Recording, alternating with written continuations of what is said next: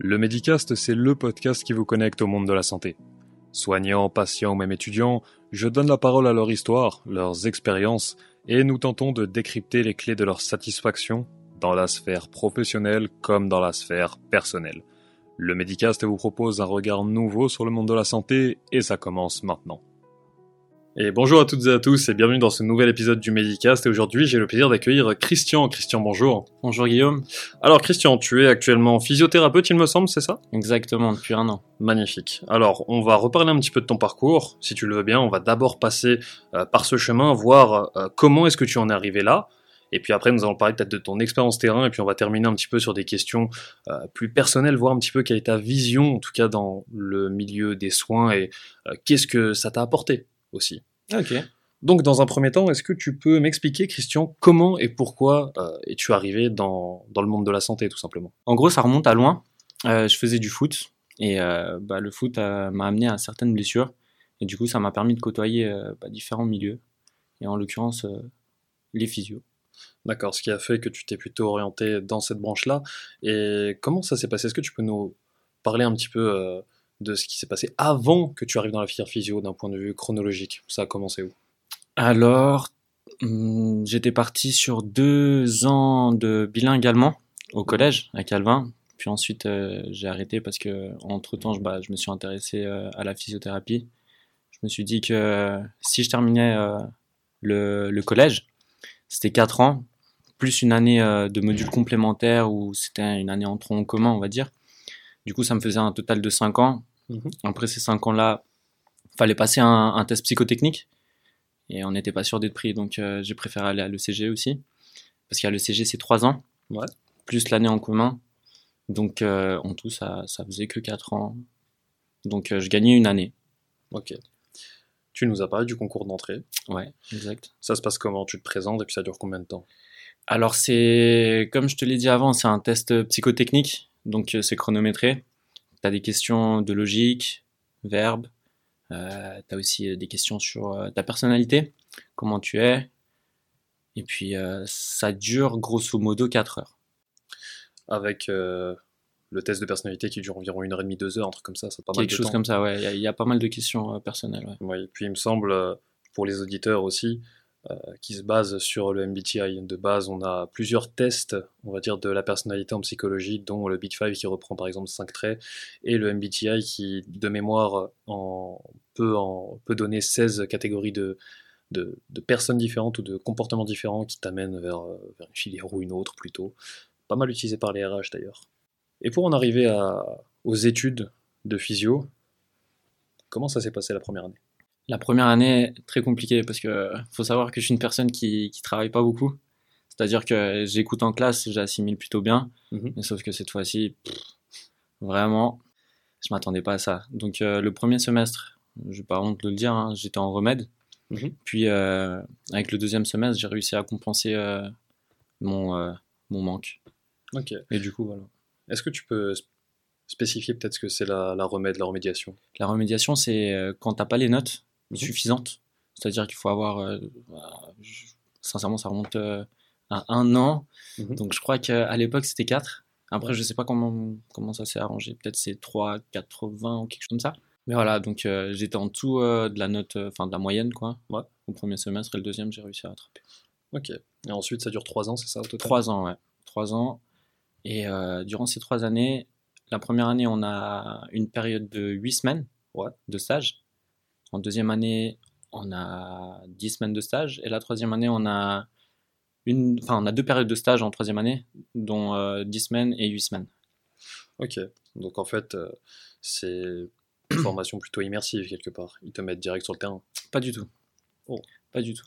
Alors, euh, première année, c'est du bourrage de crâne. Mhm. C'est du par cœur, par cœur, par cœur. Et euh, à partir, on va dire, de la moitié de la deuxième année, on commence un petit peu à avoir, vu qu'on a les, les bases Ouais. du bourrage de crâne, on commence un petit peu à réfléchir par soi-même. Et puis, euh, on essaie de trouver des logiques euh, en fonction des pathologies. De, S'il y a un patient qui vient, pourquoi il a ça, pourquoi il ressent ça. On essaye de créer des liens. Et puis, voilà. Quand tu dis bourrage de crâne, il Ouais. vous demande d'apprendre quoi exactement? Myologie, les insertions, les os, les ligaments, des choses comme ça. Bon, après, on peut pas faire autrement. Hein. Mm. faut bien passer par là pour, euh, pour avoir la base. Ouais. Donc myologie, tout ce qui est l'étude des muscles. Exact. Et ils vous font apprendre aussi les nerfs, etc. Les os, tout ça. Ouais, tout apprendre par cœur. Tout, tout, tout. voilà. Mais euh, j'imagine qu'il y a d'autres matières, hormis euh, l'étude des tissus. D'autres matières, c'est-à-dire? J'imagine qu'il y a, il doit y avoir tout ce qui est en lien avec la myologie, la natte, etc. Ouais. Mais est-ce que euh, vous avez d'autres matières où vous appliquez ce que, ce que vous apprenez Ou est-ce qu'il y a des, je sais pas, de la, de la thérapie manuelle ou autre? Vous voyez des choses comme ça en première ou c'est après? Ouais, euh, par exemple, en première année, on nous a direct mis euh, le massage. Ouais. Et puis euh, la palpation. Je me rappelle d'ailleurs le premier cours euh, qu'on a eu, c'était un petit cours, on va dire, bisutage de la part des profs. On est, enfin, moi personnellement, j'avais pas l'habitude, mais on est en sous-vêtements. Hmm. Du coup, euh, bah, bon, en même temps, pour connaître le corps humain, hein, faut Ouais. bien passer par là aussi. Hmm. Mais je me rappelle que le premier cours, c'était euh, au niveau euh, de la région, on va dire, basse du corps. C'était un peu gênant, mais bon, Ouais. voilà. Donc ils vous mettent direct dans le bain et puis après c'est pas le patient région pelvienne. exact. Et après, j'imagine que tu es arrivé euh, dans, dans tes stages, tu nous as dit qu'il y en avait en première année. Ouais. C'est quoi C'est à la fin du deuxième semestre, quelque chose comme ça? Alors ça dépend. Moi, par exemple, vu que dans ma classe, on était, euh, on était euh, assez nombreux, je crois qu'on était une quarantaine, Mhm. euh, il y a eu un premier groupe qui a fait son stage euh, en moitié d'année et un deuxième groupe dont je faisais partie euh, à la fin, à la fin du premier, à la fin de l'année, je crois, à la fin de l'année, tout à la fin. Pendant ce stage, du coup, c'est quoi Vous voyez des bases euh, Alors ça dépend de chaque milieu. Euh, Mhm. Moi, par exemple, pour parler de, de- de mon expérience personnelle, Mhm. euh, j'étais en soins palliatifs à Bellerive. ok. Ça s'est très très bien passé. Donc euh, c'était un petit peu des soins de confort en soi. C'était pas vraiment ce qu'on avait vu en cours. Parce qu'en cours, c'était plus par rapport à hum, des insertions musculaires, etc. de, la, de la thérapie manuelle, mobilisation, tout ça. Mhm. Tandis que là, en soins palliatifs, euh, bah, il faut vraiment accompagner bah, le patient euh, dans la fin de, de sa vie. Quoi. C'était pas trop difficile comme expérience? Ça dépend de chacun. Alors moi, je suis une personne qui, qui est empathique, très empathique. C'était un petit peu difficile.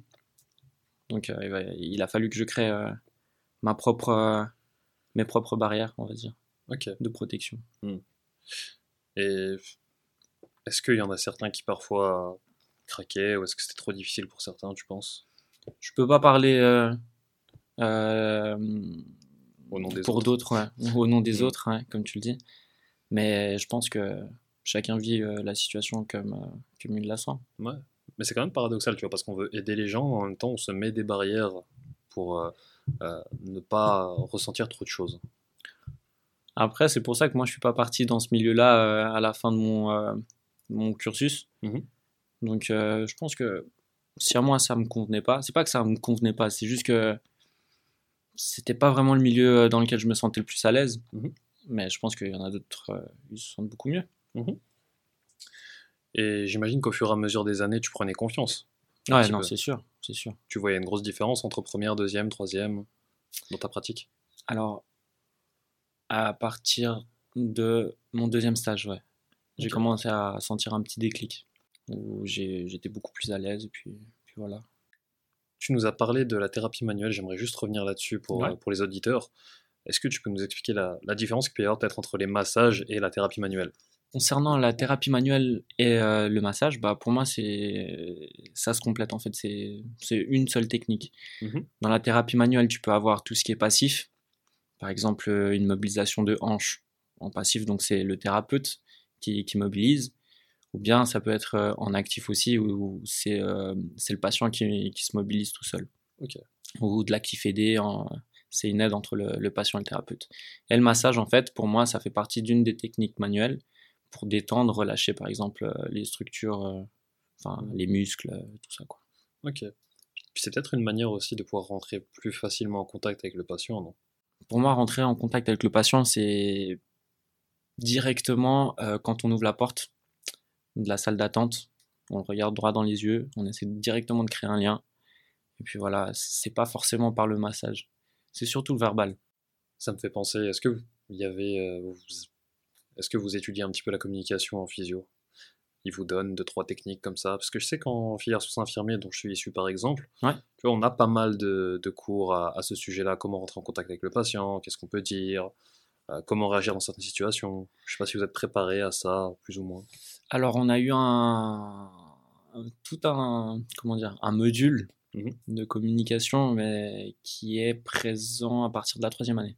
En gros, c'était notre dernière année, on a eu un, une petite phase euh, de communication. Et en troisième année, il y a le fameux mémoire aussi. Ah, fait c'est son entrée. Ouais. Ça s'est passé comment ça? Alors, euh, moi, je l'ai fait avec euh, ma conjointe, donc euh, que j'ai rencontrée en filière de physiothérapie. Comme quoi Comme quoi. Donc on l'a fait ensemble. Alors on avait trouvé un sujet, mais trois semaines après, bon, on a eu de la chance, parce que c'était que pendant un petit court laps de temps. En fait, trois semaines après, il y a une revue qui est, qui est apparue sur le même sujet qu'on avait euh, voulu présenter. Mhm. Donc on a décidé de complètement de changer, et ça nous a pris peut-être, allez, on va dire jusqu'au mois de janvier, Mhm. de trouver un, un sujet qui nous passionnait, et puis finalement ça s'est fait. Ok. Mais le début, est- il était un petit peu. euh, Ouais, c'était un petit peu difficile. Ouais, toujours. De toute façon, trouver la problématique, c'est toujours euh, le point compliqué. Et trouver un sujet qui te convient aussi, c'est difficile. Ouais, justement, en fait, nous, on a trouvé plusieurs thèmes, mais qui nous parlaient pas vraiment. Ok. Nous, on voulait vraiment un, un sujet qui nous passionnait et qui nous parlait, quoi. On parle de la troisième année, ça me fait, ça me fait arriver euh, sur le Covid. Parce que toi, comme moi, on est issu de, de la volée qui a, qui a connu le Covid en fin de formation. Ouais. Comment est-ce que toi, tu l'as vécu le Covid? Ok, bah, pour moi, le Covid, ça a été une. euh, comment dire euh, Un moment assez pénible à passer. Pas Mhm. difficile, je dirais pas difficile parce que je suis conscient que dans d'autres parties du monde, ça s'est pas passé comme ici. Ici, on est quand même bien privilégié. Ne serait-ce que par les infrastructures, par euh, le réseau, Internet, tout ça. Mais euh, personnellement, le fait de, ne plus être euh, en présentiel pendant les cours, ça change. Ça change beaucoup. Surtout au niveau de l'attention. On a plus facilement tendance à, se laisser aller, à être derrière l'écran. On se dit, ouais, on a le micro coupé, on n'a pas la caméra, personne ne nous voit. Donc, on peut profiter pour faire d'autres choses. Mm. Aller à la cuisine, ramener quelque chose à manger, Ouais. par exemple. Donc, euh, voilà. C'était un, un moment euh, pénible à passer. Voilà. Pénible, mais que, qu'on a finalement réussi à surmonter quelque part. Ouais. Donc je sais pas si on peut dire que c'était si terrible que ça, en fin de compte. Mm, C'était juste différent, je pense. hein. Différent. faut savoir euh, s'adapter à la situation. Maintenant, on va parler peut-être un petit peu plus du terrain. Ouais. Une question que moi, je me suis souvent posée. Tu vois, j'ai beaucoup vu les physios travailler quand j'étais euh, euh, dans certains services ou quand j'étais en stage particulièrement. Ouais. Mais c'est quoi? C'est quoi votre travail? Comment ça se passe la journée? C'est quoi la journée type d'un physio? Alors, ça dépend du, du milieu dans lequel on est. C'est-à-dire que si on est dans le privé, on peut facilement se taper des, des créneaux horaires de 8h du match jusqu'à 19h, par exemple, avec euh, une heure ou 30 minutes de pause. Ou, euh, au contraire, avoir de grands moments de pause, des trous, des annulations par-ci, par-là. Du coup, voilà. Je sais qu'à l'hôpital, pour avoir fait mes stages là-bas, euh, il y a relativement moins de patients. Mhm. Donc, euh, on a plus de temps. Plus de temps. Entre guillemets, ouais. Entre je vois ce que tu veux dire. C'est-à-dire que c'est plus, euh, c'est plus cadré en fait quand tu es à l'hôpital. C'est-à-dire que vu que c'est public, tu as, des horaires précises, alors que dans le privé, ça peut être très étendu. Exact. Exact. Et je- il y a que ces deux types de, de créneaux-là ou non, il y a aussi le fait qu'on peut être bon, oui, indépendant, c'est aussi du privé entre guillemets. quoi. Ouais, c'est vrai, Mais tu- exactement. Mais tu, peux aussi avoir ton cabinet et exercer de ton côté euh, au bout d'un moment, j'imagine. Alors, pour être euh, indépendant, euh, dans la formation, il faut avoir travaillé minimum deux ans sous surveillance. C'est-à-dire que si on sort de l'école, on ne peut pas directement euh, se mettre à son compte et puis travailler. Mhm. Donc, il faut être encadré, on va dire. Encadré, entre guillemets. Mhm. Par une, euh, une infrastructure, que ce soit l'hôpital, que ce soit un cabinet. Ok. Il y a des spécialisations qui sont possibles en tant que, que physio? Concernant les spécialisations, il y en a beaucoup, que ce soit dans le monde euh, du sportif, réhabilitation du sportif, que ce soit dans le monde, euh, je sais pas, thérapie manuelle, G-Pro par exemple, ou bien dry needling. Mhm. Moi, dans mon euh, travail dans- de bachelor que j'ai fait avec ma compagne, on parle du dry needling justement. C'est une spécialisation qu'on peut faire post, post-grade. Donc, ouais, il y en a plein. Donc, tu as beaucoup de, de, possibilités une fois que tu sors de la filière. Tout à fait. Et on parlait de tout ce qui était la journée des physios. On sait qu'il y a aussi énormément d'autres soignants, par exemple, à l'hôpital. Mhm. Est-ce que l'interprofessionnalité, c'est quelque chose d'important pour toi? Pour moi, l'interpro, c'est la base de tout. C'est pas parce qu'on est seulement physio ou bien seulement infirmier. Non, pour moi, il y a tout le monde qui doit collaborer avec tout le monde parce que c'est un échange, c'est une équipe, c'est pluridisciplinaire. Donc, euh, ouais, pour moi, ça a tout son sens. La question suivante qui me vient, c'est est-ce que tu as parfois été confronté au refus dans les soins Tu sais, euh, j'ai déjà vu des, des, physios qui venaient dans, la chambre de certains patients, puis qui parfois euh, bah, n'avaient pas l'accord du patient. Est-ce que toi, c'était déjà arrivé? Et si oui ou non d'ailleurs, euh, comment est-ce que tu penses réagir face à cette situation? Alors, qu'est-ce que tu entends par du refus? J'entends par là que parfois le physio peut rentrer dans la chambre, demander au patient de faire la, séance. Parfois, le patient refuse. Tu vois, c'est Parfois, voilà, il y a certains patients qui veulent pas bouger, parfois ils se sentent pas trop. Euh, est-ce que toi, c'était déjà arrivé? Et puis, comment est-ce que tu réagis dans ce cas-là? Alors, en soi, si le patient refuse, moi, je m'intéresse euh, vraiment à, à, la personne. Enfin, je vais, je vais savoir pourquoi est-ce qu'il refuse, pourquoi il veut pas venir, pourquoi il veut pas faire telle ou telle chose. Peut-être que c'est un mal-être qu'il a en lui, ou bien quelque chose qu'il n'arrive pas à exprimer. Et puis, moi, je viens, peut-être que la séance, on va pas du tout faire de la physio. Peut-être qu'on va simplement parler. Peut-être que ça va permettre de, créer un meilleur lien avec lui mm. et euh, partir sur de nouvelles bases. Et peut-être que pour la suite du traitement, bah, ça sera beaucoup plus facile parce que je sais que j'aurais pris le temps de, mm. de, de, parler avec lui, de connaître, de, de, savoir ce qui va, ce qui ne va pas, et puis de créer un lien. de comprendre d'où vient le problème. Ouais, voilà. Pour continuer l'interview, Christian, je voulais parler un petit peu avec toi, tu sais, de la digitalisation des professions de la santé. Euh, on peut commencer à voir émerger euh, certains, certains physios ou kinésithérapeutes euh, qui produisent pas mal de contenu sur le web, et d'autres professions d'ailleurs, hein, des infirmiers, des médecins, etc., des ostéos, des chiropracteurs. Est-ce que toi, tu penses que c'est une bonne chose? Ouais, je pense que c'est une très bonne chose. Non seulement pour comment, dire, pour, pour le patient. Mmh C'est-à-dire, si une personne lambda tombe sur cette vidéo, bah, ça peut lui apporter une certaine culture générale, mmh ça peut lui apporter des informations par rapport à ses douleurs, mais bon. C'est pas parce qu'on regarde une vidéo que forcément euh, le problème, le problème qu'on a est le même, tu vois. Ouais, c'est pas encore résolu. C'est pas encore résolu, mais ça peut apporter un semblant de réponse ouais, ça, peut être pas mal. Moi, je suis d'accord avec toi, ça peut apporter une certaine plus-value, mais je pense que tu seras d'accord avec moi, ça ne remplace pas euh, une consultation qu'on peut avoir avec un professionnel, parce que c'est souvent plus complexe que ce qu'on pourrait penser, ou du moins le problème parfois euh, n'est pas, pas celui euh, auquel la vidéo, par exemple, va nous exposer. Tout à fait. Hmm. Tout à fait en accord avec toi. et la prochaine question que j'avais, c'était sur tout ce qui tu sais, médecine complémentaire, euh, médecine parallèle et autres, c'est-à-dire euh, tout ce qui sort peut-être du champ très scientifique, même si aujourd'hui on a, on a certaines de ces pratiques qui commencent à être un peu plus evidence-based, c'est-à-dire qui commencent à être basées sur les sciences. Je sais pas, je pense à, je pense à l'hypnose, l'acupuncture, etc. Parfois, tu vois, c'est, ça rentre un petit peu dans, dans le carnet de compétences de certains physiothérapeutes. Qu'est-ce que toi tu en penses? Ok. Alors, euh, concernant les, les, médecines alternatives, moi je suis pour à 100%. C'est pas parce que euh, il y a telle ou telle revue qui dit que ça va avoir 50% ou 56% d'amélioration sur telle pathologie. Pour moi, ça veut tout et rien dire. Oui, il nous faut des preuves scientifiques pour pouvoir continuer à, à prouver que notre profession elle marche, mais il y a, y a pas tout qui qui fonctionne. Qui fonctionne, ouais.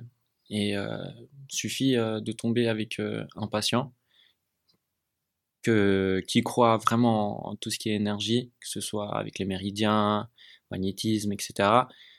Et euh, que qu'avec justement ce genre de, de professionnel, ça va bien marcher, tandis qu'une thérapie conventionnelle, c'est-à-dire un physiothérapeute qui, qui est vraiment carré dans, dans tout ce qui est euh, euh, évidence, euh, ouais, en gros tout, ce qui est euh, tout ce qui est preuve scientifique. Preuve scientifique, voilà avec lui, ça va pas du tout marcher. Alors que ce qu'il est en train de faire, normalement, selon les théories, etc., selon les preuves, ça marche. Ça devrait marcher, mais ça marche pas.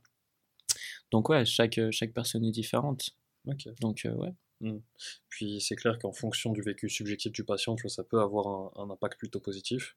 Donc, euh, donc à voir, oui, je pense que ça dépend de chacun, comme tu le dis. Exactement. Et on a parlé de la digitalisation de la santé. Mhm. Là, je vais te parler d'un truc qui a peut-être fait un petit peu polémique, tu vois, sur, euh, sur les réseaux sociaux notamment. Les t-shirts posturaux. Ah, super. Est-ce que tu peux peut-être nous, nous donner euh, ton, ton avis là-dessus sans forcément rentrer dans les détails hein? Ok. Bon, je vais juste te retourner la question. Toi, c'est quoi ton avis par rapport à ça? Alors honnêtement, je sais pas parce que je je sais pas du tout à quel point c'est efficace ou non. Cela dit, ils sont très forts sur le marketing. Ça par contre, je leur accorde. C'est très très bien. Cela dit, tu vois, on... comme euh, on n'a pas de preuves scientifiques là-dessus, ou du moins moi j'en ai j'en ai pas vu ou j'en ai jamais entendu parler au niveau evidence based. Mais c'est c'est moi, tu vois, c'est Ouais. c'est aussi mon ma formation qui m'oblige à avoir ce, ce recul-là. Ouais. Mais quelqu'un qui n'est pas soignant, par contre, c'est beaucoup plus dur, je pense, tu vois, d'avoir d'avoir du recul sur euh, sur la situation et sur le produit. Mais est-ce que toi, tu penses que si tu mets ce t-shirt posturo, enfin postural, Mhm. Alors, par rapport à ce que moi j'ai vu, je si je connaissais rien, peut-être que je te répondrais oui. ok, Avec ce que je sais actuellement, je te répondrais peut-être que non, ok, parce que euh, il me semble que l'objectif c'est juste de, de pouvoir bouger et, et que c'est le, le mouvement qui est au centre de tout, donc pas forcément un t-shirt qui va replacer euh, ta, ta posture. Ou du moins, je, je pense, je pense pas que ce soit ça qui puisse arranger le problème dans son ensemble. Alors, euh, de mon point de vue, ces t-shirts posturaux, ils- ils- sur du court terme, ça peut peut-être t'aider, soulager un petit peu. Mais sur du long terme, ça peut avoir des, Des conséquences. des autres. conséquences assez, assez lourdes, on va dire. Mhm. Donc, euh, ces t-shirts-là, ils sont, euh, ils sont créés pour, on va dire, premièrement, soulager les muscles. Mhm. Mais qu'est-ce qui va se passer? Si on soulage les muscles, les muscles ne travaillent plus de la même manière. C'est-à-dire qu'ils vont se déconditionner, ils vont être moins endurants, ils vont avoir moins de force aussi. Donc, sur du court terme, oui, tu as moins de douleur. Il y a aussi l'effet placebo qui joue un rôle. Parce qu'on se dit, euh, ouais, on achète euh, un nouveau produit, c'est sûr et certain, vu que j'ai mis de l'argent, allez, ça va marcher. Alors que, pas forcément. Mais bref. Euh, sur du long terme, vu que ce t-shirt, tu vas prendre le rôle de tes muscles, Mhm. ça peut provoquer des douleurs. ouais. D'accord. Donc voilà. Donc moi, je suis pas du tout pour. Ce qui peut soulager les douleurs, c'est le mouvement, le mouvement et le mouvement. Bien sûr, si on a des douleurs ou quoi, bah, faire en fonction de nos douleurs. Et si on voit qu'on est limité dans, dans quelque chose, bah, à ce moment-là, se rediriger vers un, vers un soignant. Donc toujours prendre plutôt l'avis d'un professionnel. Toujours, toujours. Donc Christian, nous avons parcouru énormément de sujets durant cette interview. Autant on a parlé de la filière physiothérapeute, de comment est-ce que tu en es arrivé là, du fait que maintenant tu pratiques depuis un an. Euh, On a parlé de divers sujets, mais maintenant j'aimerais qu'on parle peut-être un peu plus de toi et de comment est-ce que ça s'est passé. Euh, Est-ce que pendant tes études, tu avais peut-être du temps pour euh, tes hobbies, pour tes loisirs, etc. Alors, la première année jusqu'au, jusqu'à la moitié de la deuxième année, Mhm. j'ai dû arrêter le, le football. J'avais vraiment pas de temps à consacrer en dehors des, des périodes de, de temps de travail que je devais faire. Mais bon, après, c'est propre à chacun. hein. Il y en a d'autres qui te répondront oui, moi j'avais tout le temps. Moi, personnellement, j'en avais pas. Donc voilà. Je pense que c'est dû énormément à l'organisation et à tout ce qui est rigueur et autres? Hmm, Ça dépend de chaque personne. Par exemple, une personne qui assimile rapidement les, les informations va directement avoir beaucoup plus de temps qu'une personne qui doit beaucoup plus travailler que bah, justement la personne qui assimile. Mhm. Donc, euh, ouais, ça dépend de chaque personne, ça, dép- ça dépend de, de chaque euh, Mhm. organisation personnelle. Quoi. Et toi, tu avais des, des petits trucs, euh, des petits rituels avant de commencer à bosser, de, en te disant là, je vais être efficace, etc. Euh, bosser comment? Euh, Pour travailler, tu dis pour réviser? Ah oui, clairement. Ok. Alors, euh, la première année, bah, je devais trouver un petit peu mes repères. Mhm. Donc, ouais, je faisais, enfin, j'écrivais le cours, j'essayais de mémoriser tout ça, mais je prenais énormément de temps. À partir de la deuxième année, je lisais le cours, je m'endormais, je lisais, je me rendormais, Mhm. et ça rentrait beaucoup plus facilement. Donc, ouais, j'ai dû trouver ma méthode de travail, et ensuite de ça, bah, c'était cool. Ok. Et est-ce que tu peux me citer peut-être un point positif et un point négatif de ton métier? Il n'y a pas vraiment de points négatifs. Il y a vraiment des points à améliorer, mais par exemple, euh, tout ce qui est termes d'assurance. Mhm. Donc je, je, sais que, bon, pour l'instant, c'est pas encore de, de, mon ressort, mais dans chaque cabinet, j'entends par exemple mon patron toujours se battre avec les assurances parce qu'il demande beaucoup de justificatifs. Des fois, il coupe euh, la rémunération sans aucune, euh, aucune raison valable. Et puis voilà. Mais sinon, en termes de points positifs, euh, je pourrais t'en citer euh, des milliers des cents. Des milliers des cents. Comme par exemple la relation que j'ai avec les patients. C'est une relation unique. Le contact avec euh, la personne, l'être humain, Mm. l'humain en soi, pour moi, c'est c'est beaucoup. Il y a une expérience particulièrement qui t'a marqué avec des patients? En soi, euh, j'essaie de vivre le moment présent que je partage avec les, les patients que j'ai. Donc pour moi, c'est toutes des expériences uniques.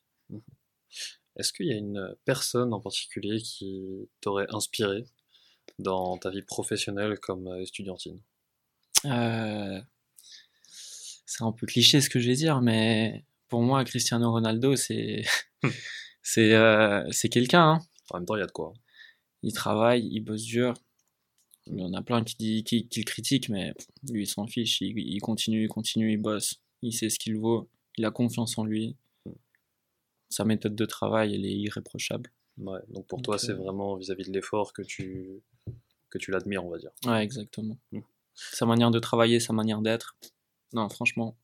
Ton film ou documentaire préféré? Mon film ou documentaire préféré Mhm. Mister Nobody. Jamais vu. C'est un film. euh, c'est c'est un peu. enfin, en soi, tous les films qui me font réfléchir, qui font penser un petit peu à la conception de la vie. Le- Enfin, du. On est, on travaille, on gagne notre argent, on met de côté des sous, on arrive à l'âge de la retraite, puis on profite de la vie. Enfin, voilà. Donc, c'est un petit peu des films qui, qui me font penser à. Ouais, à la manière de vivre, quoi. C'est marrant parce que tu as parlé du moment présent tout à l'heure en plus. Ouais. Toi, c'est vraiment, il faut rester un petit peu dans cette, dans cette dynamique, profiter autant qu'on le peut, tant qu'on est là. Exact. On sait jamais ce qui peut nous arriver demain. Et quelque part, c'est paradoxal hein, avec les professions que nous, on exerce. C'est-à-dire? C'est-à-dire que nous, on est toujours face à, face, à, face à des problématiques, tu vois, que ce soit de santé, parfois on peut être confronté à la mort, euh, mais pour autant, on se confronte à ça, alors que la plupart des soignants sont, entre guillemets, dans, dans le moment présent, dans le fait de, de se dire qu'il faut tout vivre à fond. Est-ce que tu penses qu'on vit vraiment tout à fond alors qu'on est toujours confronté à ces situations? On peut pas toujours tout vivre à fond, ce serait mentir de dire oui. Sinon, on est dans la pleine conscience, la pleine plénitude, tout ça. Non. Chaque personne euh, est humaine. Mhm. Et c'est normal qu'on ait des, des idées qui viennent euh, dans nos têtes pendant qu'on fait telle ou telle chose. Donc, euh, on peut pas être là à 100%, mais au moins essayer d'être là. Et c'était quoi pour toi le plus difficile dans ton parcours? Eh bien écoute Christian, nous arrivons gentiment à la fin de cette interview. Donc il me reste euh, une dernière question avant de rendre l'antenne. Euh, Est-ce que tu aurais un conseil à donner aux étudiants qui seraient en train de nous écouter et qui chercheraient peut-être à devenir de futurs physiothérapeutes? Et alors, euh, si vous vous lancez dans ça, accrochez-vous. C'est pas facile, mais ça vaut la peine. Eh bien Christian, je te remercie en tout cas d'avoir participé à cette interview aujourd'hui. Et sur ce, je vais peut-être te laisser un mot pour la fin. Merci beaucoup Guillaume euh, pour l'invitation. Merci aussi à Simon, qu'on voit pas, mais Mais qui est le, le fameux régisseur de l'ombre. exactement. Je tenais à remercier euh, particulièrement ma famille, mes amis, mes parents et surtout ma copine avec qui euh, bah, je partage ma vie en ce moment. Donc euh, voilà, je tenais vraiment à les remercier du fond de mon cœur. Sans eux, euh, je serais pas là où je suis. Eh bien, écoute, encore euh, merci à toi, Christian, pour, pour ces mots. Et euh, très chers auditeurs, je vous dis à bientôt, j'espère. Nous voilà arrivés à la fin de cet épisode et je tiens à vous remercier pour le précieux temps que vous nous avez accordé. Si tout ça vous a plu, je vous invite à vous abonner pour ne pas louper les prochaines sorties. Et si vous souhaitez me soutenir, vous pouvez également me laisser un avis sur la plateforme d'écoute de votre choix. Spotify, Apple Podcasts, Deezer ou autre. Sachez que je suis à 100% preneur de vos retours. Vous pouvez également me contacter sur Instagram ou LinkedIn si le cœur vous en dit, si vous souhaitez me faire un feedback ou par exemple me proposer des invités. Je suis tout oui. Medicast ou Guillaume Ismaili. Et pour terminer, je pense que chaque personne détient un potentiel sans limite en lien avec sa propre histoire et que notre capacité de progression est exponentielle. Faites ce qui vous passionne, prenez soin des autres et surtout prenez soin de vous. Vous étiez sur le Medicast en compagnie de Guillaume Ismaili. À bientôt j'espère.